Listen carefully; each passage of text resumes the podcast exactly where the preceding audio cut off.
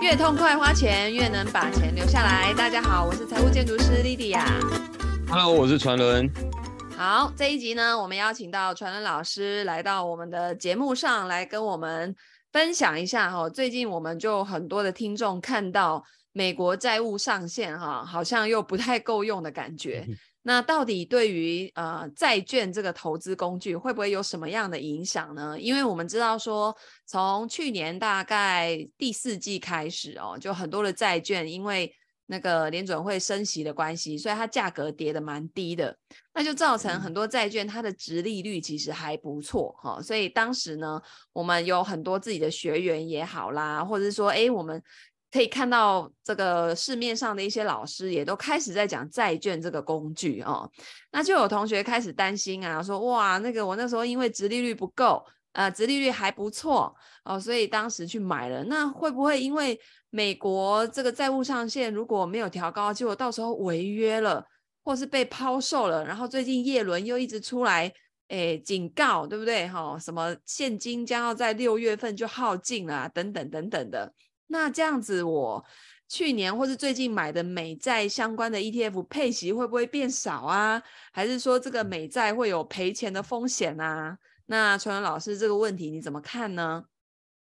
哦，我觉得我们先来先了解什么是债务上限哦。其实我们可以用一个比较简单的方法来去做了解。你可以把美国政府当成一个人哦，因为我们每个人不是身上都有很多。张信用卡嘛，其实债务上限就有点像是美国政府，它有一张有一张信用卡，然后是一张有额度的信用卡。那因为你当你手上有这你的那个信用卡，它有额度的情况之下，你比如说你在这个额度以内，你都可以怎样随便你花嘛。然后你花到某一个程度，你碰到那个债务的那个上限的额度之后，你的额度用完了，你就没有办法再怎么样，没有办法再花钱，所以。反正就是你只要在那个额度以内啊，你就是欠钱，只要还什么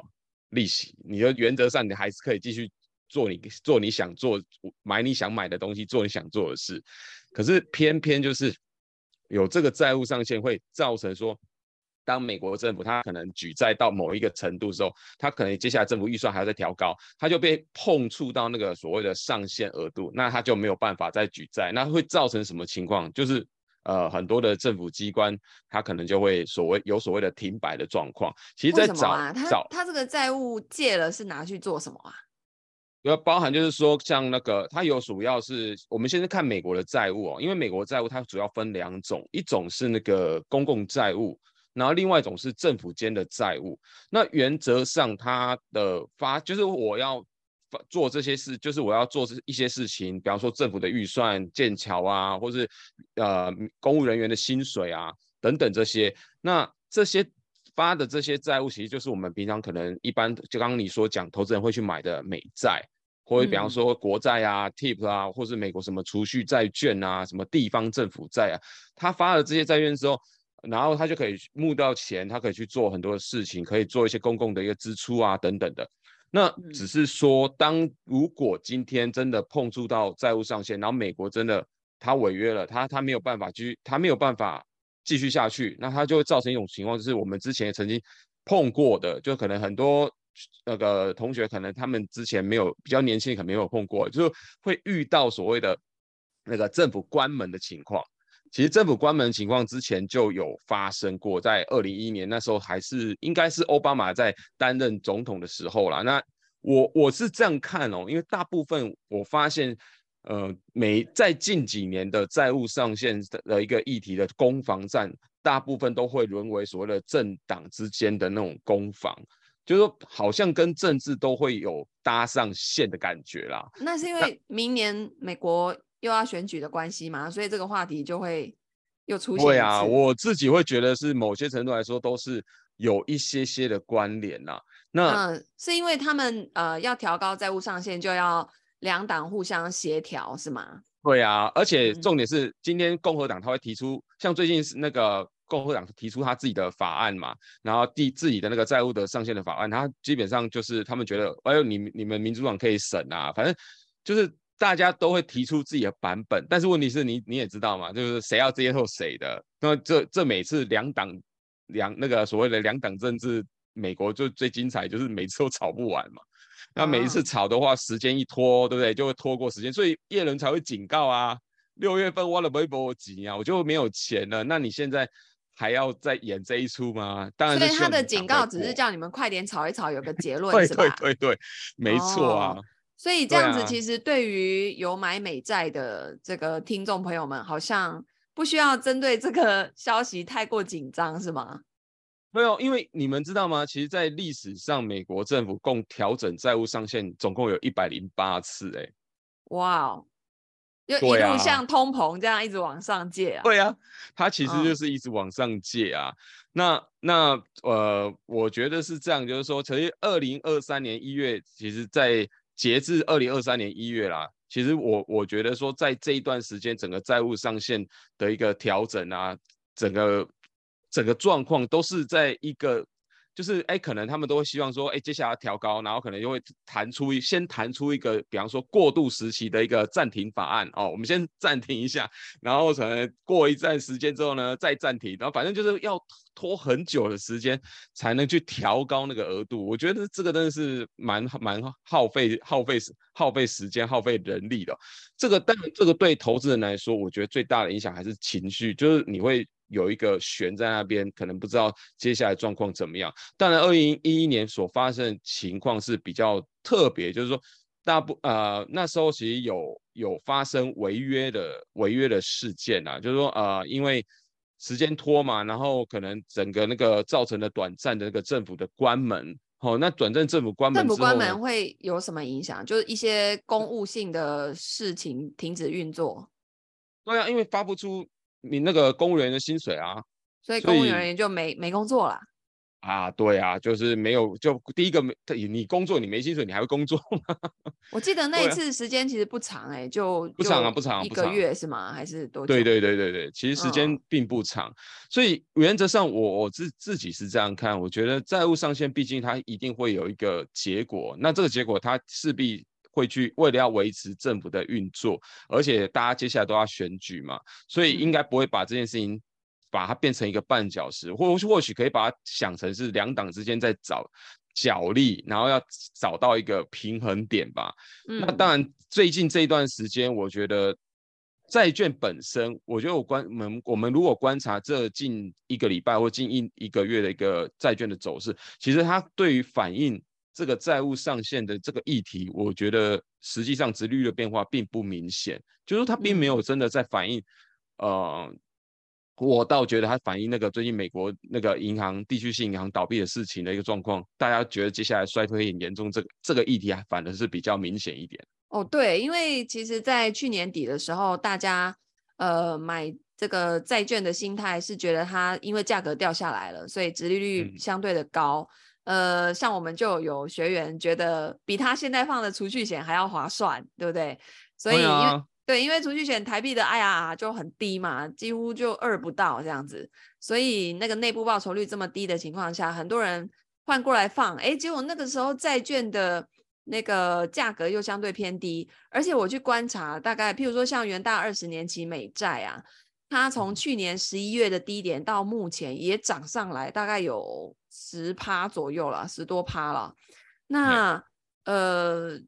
就是这个也是在反映说，今年年初这些美国的银行出现这些风险的问题嘛。哦，那意思就是说，诶，如果现在还想要再买债券的人啊、哦，他们可以有什么选择？还是说，呃，现在买了债券之后就要在期待价差的话，哈，譬如说现现在当然殖利率不错，利息还可以蒙你啊呢，哦，但是如果说哎又想要再赚到价差，这个机会是要发生什么样的情况才有呢？哦啊，那现在再去买债券这个东西会不会有点晚了呢？嗯，我倒觉得现我们先来解释一下说，说接现阶段，假设我你不是去年把才买，你已经买了，或者说你可能现在手上都完全没有债券，你现在想要进场布局，那你可以期待什么？我觉得其实大家会比较想知道这件事情。我到底我知道现在高高利息，大家都手上呃殖利率很高，我们都可以拿到配息，其实那可以拿到不错。那这是第一点，这是蛮确定的，因为现在利率其实是还不错。但是就是说。很多人现在去做，当然很希望是有没有可能赚到所谓的价差。那我们如果看以公债公债来说，其实你要赚到一个比较明显的价差，当然要碰到几个要有几个条件。第一个，联准会它要出现一个很明确、很明显，而且幅度很大的利率的政策的转变。这个转变是什么呢？它可能是从原本的升息，然后转变为什么降息。所以其实你们如果看到很多人在讨论说，债券如果要赚价差，其实利率的部分一定要有一个比较大的波动，好，就往下走。如果利率往下走的话，你的价差才有机会。那利率要往下走，当然它有它的条件嘛。联储会不会？笨蛋就就升了那么久的利息，对，然后又要去调整，马上就要降息，一定是要发生实际在经济上有出现，它需要去做所谓的转弯的一个一个角度。那我们都知道是前一段时间大家讨论是衰退嘛，还有就是，哎，通膨已经大幅度的放缓啦，哦，那是不是我这时候联准会是不是有可能去转变它的利率政策？可是我们可以看哦，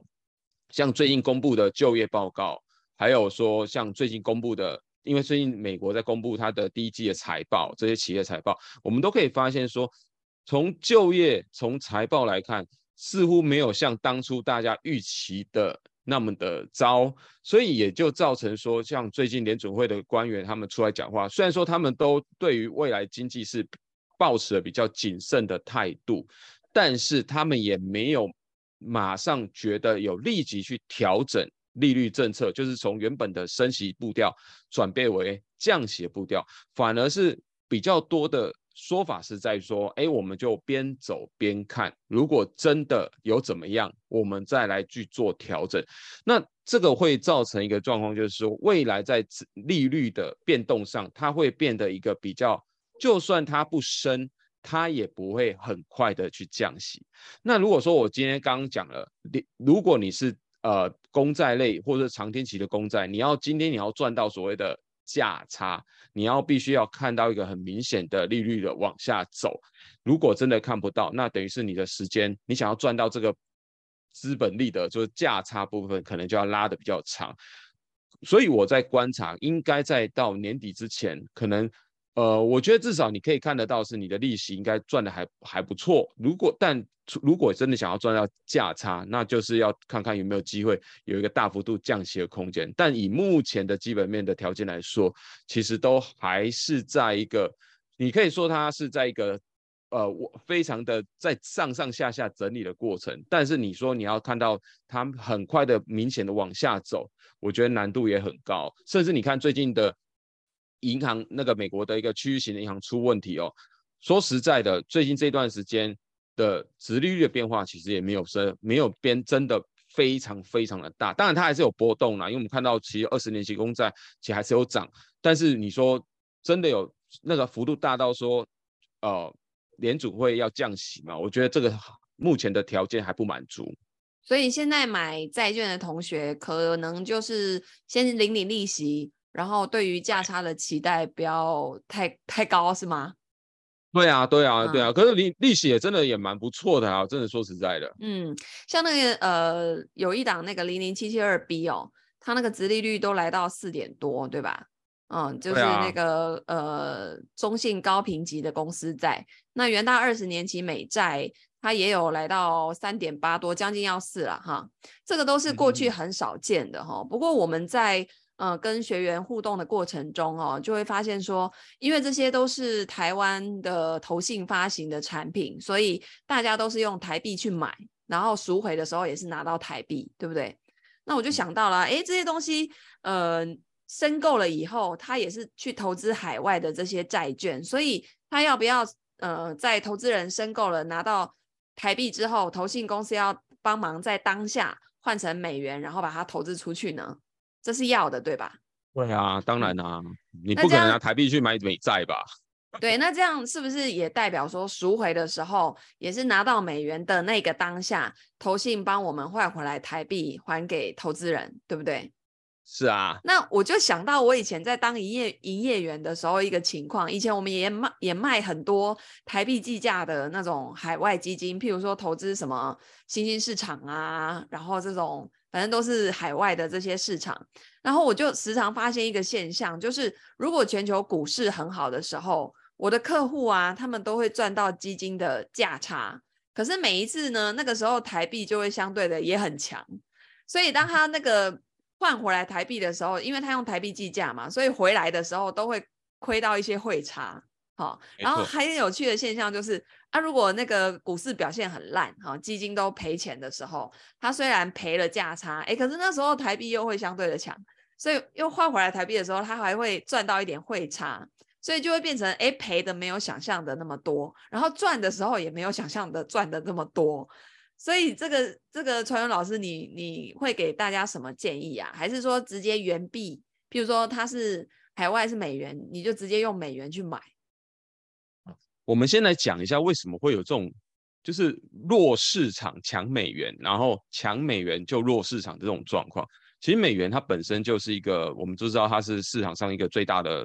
投资市场上最大的一个货币嘛，而且它本身就有一个很明显的一个避险体质。就是说，你为什么会有这种现象？就是当你美元走强的时候，往往是今天钱会回流美国，然后再来就是说，它可能去。主要就是因为可能外面发生什么事情，他钱才会回回流回去嘛，所以往往你刚你这样讲，其实就是很多的金融商品，它常常会有这个问题，就是说你看新兴市场在强的时候，通常美元就是弱的，然后或者是说美元在强的时候，其实其他新兴市场反而就是比较没有没有那么的没有那么的好，就是你真的很难去赚到所谓的哦什么汇差价差两头赚是很难的，但我会比较建议的方式是说。呃，当然，这个当然每个人的呃需求也不一样啦。只是说，像我自己个人，我会比较倾向就是说，还是以原币的计价的产品，比方说，我用美金去买美债、美国的债券，或者是美金计价的那些商品为主。主要原因是因为我希望把那个换汇的权利留在自己手中嘛。那我不用说，我今天呃，可能我在投资，假设我是投资海外的这些美债，然后我今天赚，我今天手上。今天拿到了美金之后，我可以自己选择一个我自己比较舒服的点去换，我不用说我马上就要去去去被被那个直接或因为是台币价关系，我要直接当下就要汇率就要去换掉，所以等等于原币拿到手，我自己对啊选一个我喜欢的价格再来换，而不是像投信拿到了当下就直接在那当下帮你换回来了。嘿啊，这样会比较、嗯、比较比较好啦。当然这个我觉得还是有有些，可是有些。投资人我知道说，哎，我觉得这样子其实也方便啊。有些人不会太在意这种汇差的问题啦，因为他觉得其实也没差多少嘛。那、嗯、我觉得每个人感受度不一样，当然你的操作你就找一个你觉得自己最适合你的方式去操作就好了。对，哎，那如果说好，就真的是买台湾呃投信公司发行的美债 ETF 的话，要注意什么呢？比方说折溢价吗？还是手续费呢？还是什么？当然我，我我我觉得还是在手续那个管理费的部分，然后还有说它呃它的折，当然折溢价部分你也可以观察一下，因为毕竟台湾的所发行这些海外商品，主要购买的人还是以台湾投资人为主嘛。那因为很多的投信它会发很多相同类型的产品出来，那当然我们是那个投资人，你就要那个睁大眼睛货比三家哈。那最好比的方式就是看谁的。交易成本低，然后谁能够谁的的 ETF 的追踪的状况更贴近指数，那就好啦。因为其实我觉得这个倒是没有什么太太难的一个成分在。对，嗯，对。那还有就是说，我们的债券又分好多种，对不对？光是年期就有分短的、中长的、长的哦。然后那个性质又有分投资等级的跟。非投资等级的，也就是我们传传说中的乐色债啊，以前都会说它叫做高收益哈，但是我觉得高收益这会有 容易误导老年人的嫌疑呀，因为很 多那个老人家会拿自己的退休金，然后去买这种配息率比较高的债券基金，可是他买的可能都是那种信用平等比较差的公司的发行的债券哦，那这个我们呃就比较希望讲这个直接讲乐色债的话。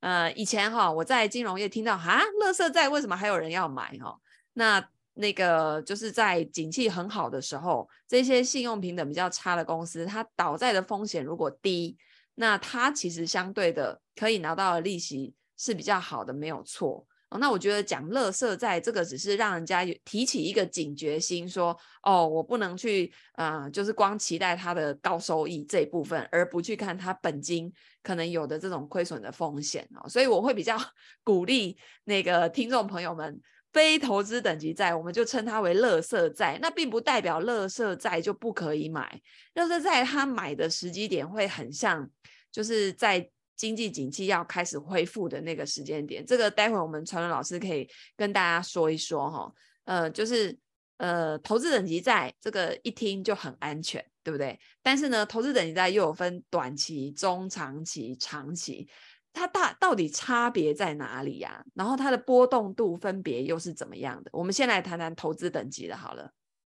啊，投资等其实投资等级在不管是投资等级或是非投资等级，刚刚说那个垃圾债，它其实都有分短期、中中长期或者长期债券的差异啦。那如果我们来看，先看短期的债券，哈，它一般来说，它可能就是在一年以内的债券，我们都叫它是属于短期的债券。那因为它的因为债券到期还本的特性啊，然后你只要到期日越短的债，原则上它也报。它的波动度也相对会比较小，因为你放的时间短嘛，你这一这笔钱放在那边时间短，一年以内就到期了。那说实在，可能这一年以内会发生的状况比较比较不太，诶、突然之间出现状况的机会比较小啦。因为我们买债券，其实最重要是看观察透，尤其是像公司债，就是只要公司这一年内不要违约，哎、你的利息本金就是开开心心的拿。好，那再来还有一种就是中期的债券，大概就是五年到十年，那它波动度的话，大概就会比较容易受到这呃受两到三年的一个市场环境的影响，还有所谓的利率水准的影响。它是一个比较属于中期的债券，那它的波动度就会稍微比短债要来得大。当然啦，你你持有的越久，这一段时间的状况就比较难说。那最波动最大的，当然就是二十年期在以上的啦，或那个二十年期、三十年期，甚至有那种永续债，吼，那波动就更大啦。那这种东西的话，它的越长期的债券，它对于利率的敏感度就比较高。吼，不过这个当然。回归回归头回回过回过头来了，回回过头来，它主要还是取决于市场它的一个投资跟它的避险情绪。那如果说，当然。如果说今天你买的是政府公债，那就看公政府的一个债债信嘛，还有整个经济市场的环境为主。当然，我觉得啦，其实大部分人的投资人应该还要了解清楚，说你到底买的是属于公债的产品，还是属于公司债的产品？因为公司债的产品，其实公债产品其实还挺不一样的哦。因为公司债它所看的，其实就是公司它的基本面。我我常来讲说，其实你今天买公司债跟买公司的股票没有什么差别耶。就是说，你真的在你要去你要你要不要买这家公司的股票，跟要不要买这家公司债，其实，在分析上有事实上是蛮差不多的啦。只差别在哪边？公司在。你要讲先讲公司股票，你看公司股票有没有机会，其实是看它的未来性有没有成长力啊，它的营收未来有没有机会十趴二十趴的成长。但是你买的是如果是公司债，你很单纯就是看它的现金流嘛，它的现金流管理好不好啊，债务管理好不好，就是看它的基本面，这家公司有没有可能会违约。如果它不会违约，公司营运又很正常，坦白说，它就可以持续的还息嘛，还有最后到期的本金都可以还给你。你们听起来好像感觉好像有一点点不一样，对不对？其实事实上，你买公司债跟看公司的股票，其实概念都很像，因为因为它的成败都是在这家公司嘛。对呀、啊，没错，嗯、所以差别在这边而已、嗯。那这样子的话，如果说呃，我们撇开刚刚我们一开始讲的，哎，纯粹就是因为债券最近的殖利率很好，我想要拿来领利息用的这个功能之外，我如果是把我的债券当成我的。呃，股债配置的组合哦，那我我这个债券这时候的功能，它就是用来降低整个投资组合的那个涨跌的波动度了，对不对？所以传伦老师，你一般会怎么去做啊？你是用单一市场还是用全球呢？我一定是用全球，因为第一个，我你刚刚讲到一个重点，是假设你我们的投资组合它的我们买投，因为我们已经有股票在里面了，那我们会去配置债券。其实大部分的状况是希望能够稳定我们的投资组合的波动度，因为不管怎么说，债券它的波动度，只要你不是买到高收益，你假设你是买投资等级的债券，它的波动度势必会比股票要来得低。那再来就是说，当市场在波动的情况下，债券它的整个一个稳定性，它可以让你的投资组合相对来说它的幅波动的震荡幅度就会明显的缩小。嗯，所以你嗯，这个是一个很重要的关键啊。那至于说很多人会觉得说很期待说哦，我买股票买债券双头赚，呃，当然这个就这个我觉得就变得说它比较偏向于实际你去炒，有点像是操作了。那但但那不是一个单纯的一个配置的观念了。嗯，那这样如果单独你刚刚提到那个高收益债啊啊，也就是垃圾债这些东西，如果它的波动那么像股票的话，那他们要。像这样子类型的产品要怎么做啊？呃，如果是你今天是很明显你要你想要选择，当然我对我来说，我觉得与其投资高收益债，你不如直接去做股票。当然这个是一个比较比较直接的一个做法。但是我记得零八年金融海啸差不多告一段落之后，你那个时候有买那个什么联博全高收、欸？哎，对对对，那个那个点去买它的原因是什么啊？呃、因为。主要是当时的那个呃，我觉得讲一下那个时空背景吧。因为当时是因为在金融海啸算是已经进入到所谓的后期，有点像是呃，我们现在已经之跌之前跌都跌过了，所有所有之前的那该杀的该砍的，大概都已经满地尸体了，是吧？对，满地的尸体了，然后违约率也大幅度的飙升了，吼、嗯，特别呃，你如果要该违约的全违约了，是吗？对对对对，都已经飙得很高了。嗯、那时候市场上几乎，可是很有趣，就是说，呃，你你看美国有一些什么很知名那种垃圾债投资大师啊，他们其实都是在那个时候出来捡尸体的。因为虽然说虽然说大家都跌，但是有些时候你知道吗？通常在市场下跌过程中，都会有那种被错杀的人。哦，所以其实你要去很多人买投资，很多人。在买高收益债，其实都忽略掉一个东西。其实你应该在市场最差的情况之下，你应该再再来去看高收益债。因为如果说在这么你去想嘛，刚刚已经讲过了，高收益债是那种信用不平等不好的公司。可是如果这么信这么糟糕的环境之下，他都活下来了，他都活下来，而且还可以付你高的利息，你觉得？他不会有机会吗？其实这个就是有些时候你应该要逆向思考啦。Oh. 那当时其实联博全高说，那时候我记得还跌到两块多吧。对。然后呃，那时候其实已经发生一件事情，是第一个联储会是不断的印钞，嗯，QE QE QE，然后再来是它的那个违约率已经没有再大幅度走高了。嗯，嗯，所以那个时间点，其实你那时候回来看是非常合理的，赚价差的几率就很大，对，非常大。嗯。而且还有一件事情哦，在美国市场当中，他们其实还有一种产品叫做 Fallen Angel，掉下来的天使。对，它是从投资等级债变成高收益债。那有没有可能他又回去投资等级债？对，因为它的基本面没有问题嘛，就是我们刚刚一直在讲，就是你。已经经过市场的考验了。哎呀，你如果真的都经历过市场的淬炼，都没有都没有阵亡的，你说活下来都是英雄吧？OK，所以嗯，乐色在高收益这个购买的时机比较会是已经都。那个满满地尸体的时候了哈，对啦，嗯嗯，他需要观察一点时机点，所以最近就有人在讲那个不，最近就在炒那个美国商用地产的事情嘛，都觉得说啊，美国商用地产可能会爆炸啊，怎么样？可是却有一些人他可能现在在等机会，嗯，对啊，OK，所以呃，很多时候都是这样子啊、哦，我们整体的资产配置呢。呃，核心哦，像我们家就是全球股票 ETF 加上全球债券的 ETF，那只是差在它比例的配置的不同哦。那到差不多六月六月底啊、哦，我们家又要做到年终中间的中哦，年终再平衡了。那这一次呢，传文老师是要去调高股票还是债券的部位呢？给大家剧透一下。我我自我自己会比较倾向会拉高我自己的股票比重啦，因为。主要是因为从去年开始，呃，我们一直以来都是债券高于股票。那最近这一段时间，我知道其实市场情况才才其实还是很不明朗，没有错。但是事实上，我觉得就像刚讲到的是说，可能我当然也是因为我们的基准的关系，因为我们之前的配置是债券高于股票的。那这一波其实说实在的，呃，蛮多一些股票都已经来到它有跌到它我认为还不错的合理价位，然后甚至说整个市场的呃。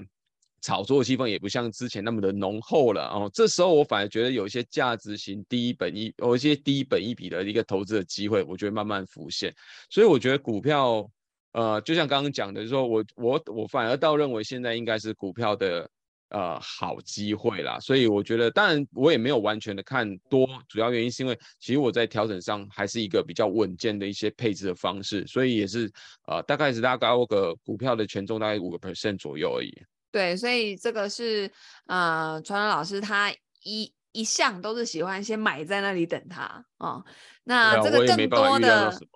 对，那更多的内容呢，我们会在我们的那个精灵理财 VIP 里面呢去呃分享给大家哦。那在这边呢，工商服务一下，我们精灵理财 VIP 到底在做什么呢？它其实是一个订阅制的服务。那每个月呢，我们会给到三个内容哦。第一个内容就是每个月的五号会有总体经济的一个电子报。那这里面传人老师，你跟大家讲讲，你都写些什么呢？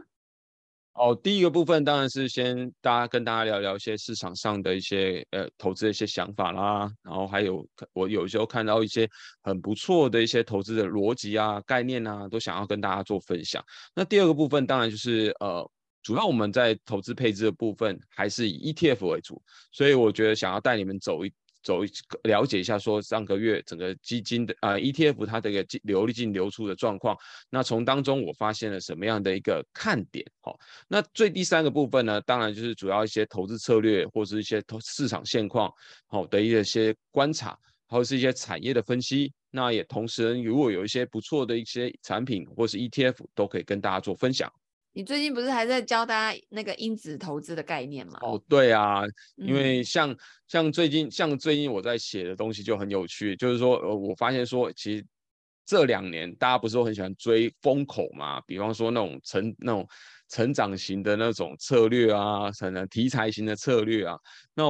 就发现说，哎，其实这个这个策略其实在过去每次大家都很热的情况之下，大家都可能有些人会一窝蜂下去投，可是。过了可能过了一年，你回头看，大部分的那些题材好像都没有太好的结果哎。你是在说最近的 Chat GPT 吗？